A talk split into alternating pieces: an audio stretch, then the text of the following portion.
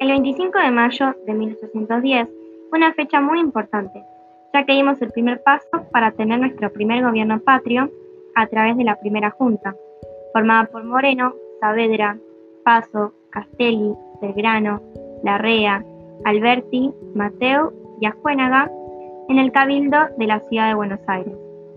Esto resultó gracias a que España estaba en crisis porque el rey español fue preso y también porque los habitantes de Buenos Aires no querían estar bajo dominio francés. Si bien se inició un proceso de surgimiento del Estado argentino, no hubo una proclamación de la independencia formal. Eso tuvo lugar seis años después, durante el Congreso de Tucumán, el 9 de julio de 1816.